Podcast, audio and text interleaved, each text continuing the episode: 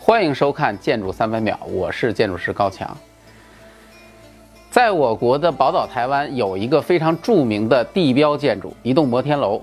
这栋建筑的造型呢，像竹节一样。这个建筑的名字叫做台湾幺零幺大楼。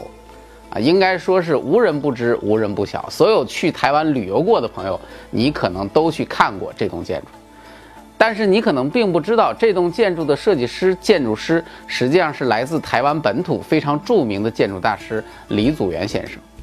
李祖原的设计作品在众多的建筑师作品当中是非常另类的，他的作品以富有争议而著称。啊，那么在两千年的时候，李祖原曾经在东北。做了一栋建筑，也就是沈阳做了一栋建筑。这栋建筑可以说是他众多作品当中最富有争议的作品之一啊！这栋建筑就是沈阳的方圆大厦。我们今天就来聊一聊这个方圆大厦以及李祖原作品的争议所在。沈阳方圆大厦这栋建筑很有意思。我们今天这期节目的题目呢，叫做“拜金主义的典范”。啊，注意啊，拜金主义这个形容词可不是我们给它起的，实际上是有相当多的报刊杂志对这栋建筑的评论就是这个词语。而你如果真正亲眼看到这栋建筑的时候，你的第一感觉也是这种感觉，因为这栋建筑的外立面实在是太像一个铜钱了。很多人的感觉都会觉得啊，为什么建筑要设计成这样？这也太直白、太恶俗了。虽然我们所有的人都是那么的爱钱，但是这种话也不能直接讲出来啊，对不对？读书人的事儿嘛，一般读书人偷书都不叫偷嘛，叫窃嘛。那你爱钱，你也不能说是爱钱，你可以称之为专注嘛。所以说，沈阳方圆大厦在很多人眼中就是铜臭的代表啊。那么这栋建筑在外国人的眼中又是怎么样的呢？实际上，在两千年的时候，在威尼斯搞的一个国际建筑展览会上，据说这栋建筑当时拿了亚洲的唯一的一个建筑设计大奖，啊，这个名头还挺炫的，我记不清了啊，但是很厉害。但是随后在后来的几年的评选当中，在美国人的评选、美国人的这个 CNN 评选当中，包括英国人的一个报纸评选当中，它都是名列世界著名的丑陋建筑之一。啊，这个事情说起来就很有意思了。这个外国人看样子意见也很不统一嘛。啊，这个意大利人认为它是一个很美妙的建筑，但是美国人跟英国人都不认为它很好。最终得出的结果，这个建筑就是一个丑字的代言人。但是这个事情我们回顾看一下，实际上在两千年的这个威尼斯的这个评选，首先第一个，两千年的时候这栋建筑还没有建成，它是零二零三年前后建成的。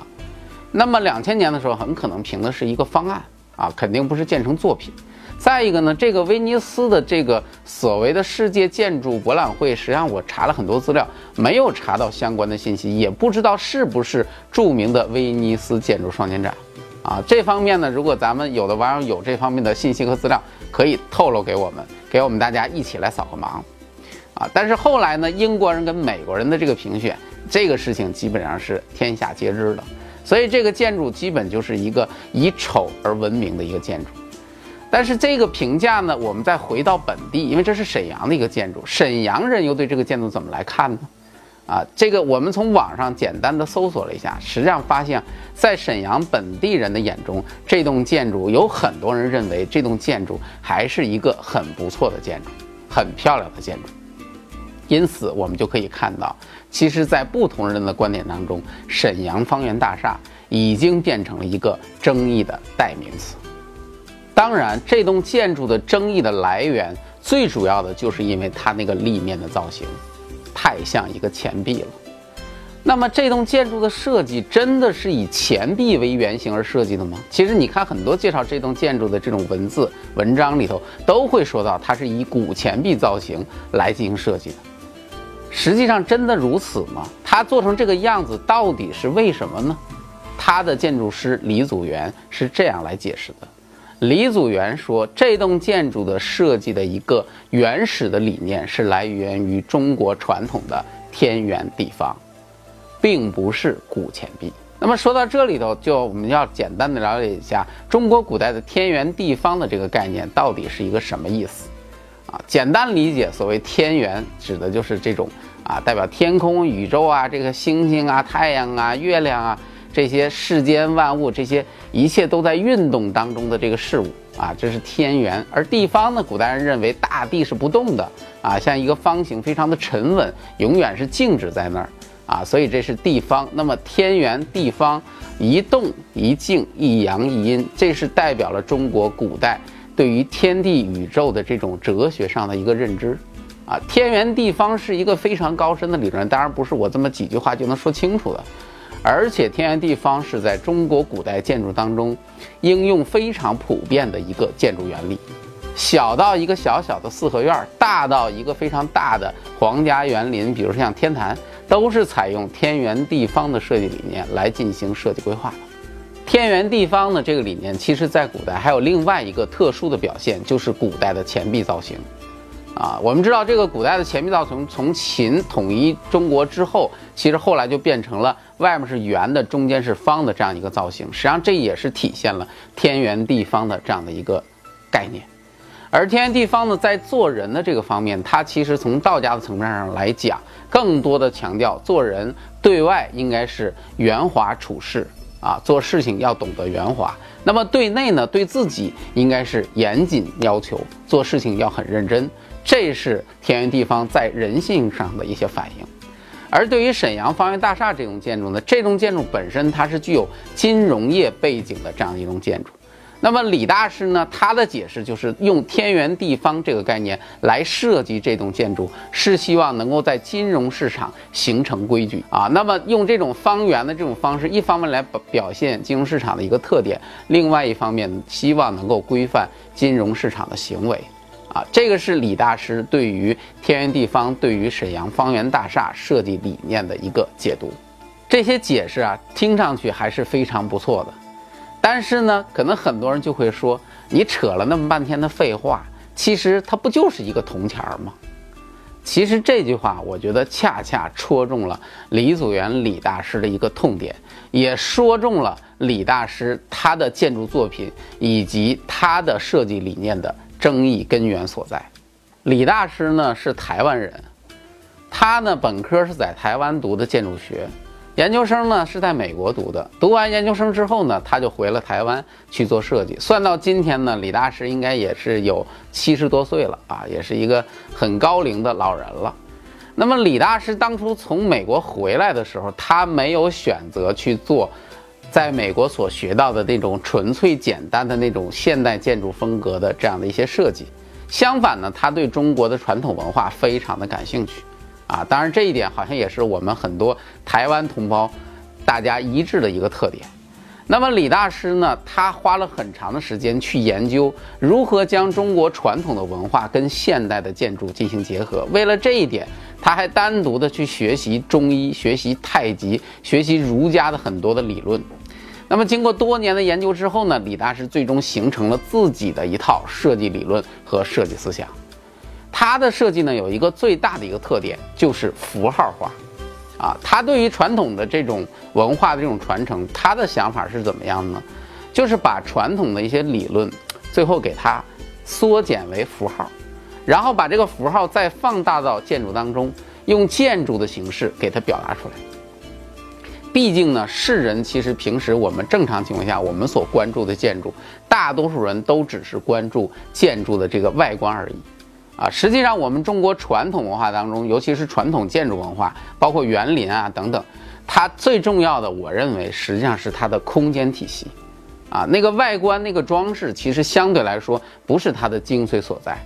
但是话又说回来了，我们所有的人看建筑的时候，你永远看的都是它的外观，有几个人会真正关注它的空间呢？从这个层面上来说，如果你没有一些很直白的文化符号，可能大多数人就不会认为你这个建筑是传统的，是民族的。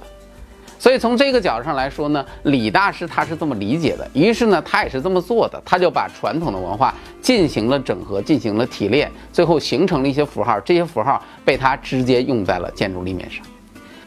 其实对于这种符号化的设计，我觉得李大师也是这种不得已而为之的做法啊。因为李大师总是在强调，我们现代的建筑缺乏传统的内容，缺乏文化的内涵啊。因此呢，李大师就要把这种传统的东西安上去啊。但是在放这个东西的时候呢，其实每个人有自己不同的选择。比如说我们之之前讲过的贝聿铭贝大师。我们还讲过王树王大师，他们都有自己不同的做法。那么对于李大师来说呢，他选择的是将这种符号化，以一种非常具象的形式直接放大到建筑当中。那么从这个角度上来说呢，这个建筑在外观上会给人一种非常直截了当的印象。你一看到这些建筑，你就会立刻联想到某些东西啊。这一点来说，也就达到了李大师他自己设计的一个目的所在。从台北的幺零幺大楼到沈阳的方圆大厦，李大师在这条符号具象化的设计道路上走的是很远的。他做了大量的作品，在实践着他的这种想法啊，包括北京的盘古大观，这些都是李大师的作品啊。其实你看到这些作品，你就会想起这位台湾的建筑大师。对于他的作品来说，其实我觉得很难去讲他的作品到底是成功还是不成功。啊，也许像沈阳方圆大厦这种建筑，它并不好看，啊，你看上去呢也会觉得，呃，它很它很恶俗，或者说你没法去接受它。但是我觉得这种冲击感呢，可能更多的是来源于它将一个传统的一个符号放大之后，直接呈现在你的面前。这种符号本身它所存在的区域跟存在的环境，就跟它原来的那种环境就完全不同了。而我们中国传统建筑，它的一个体系，其实包括传统文化，跟这种西方现代体系，其实它原本就不是一个体系。所以在这种情况之下，几种元素的这种碰撞，很可能会产生格格不入，会产生这种非常奇怪的这样的一种感觉。那么这一点上来说，恐怕也是大多数人无法接受李大师的这些作品的一个原因吧。但是我想说的一点，实际上是对于李大师这种行为，实际上当初他从美国回来，他从美国学完建筑回来，回到台湾，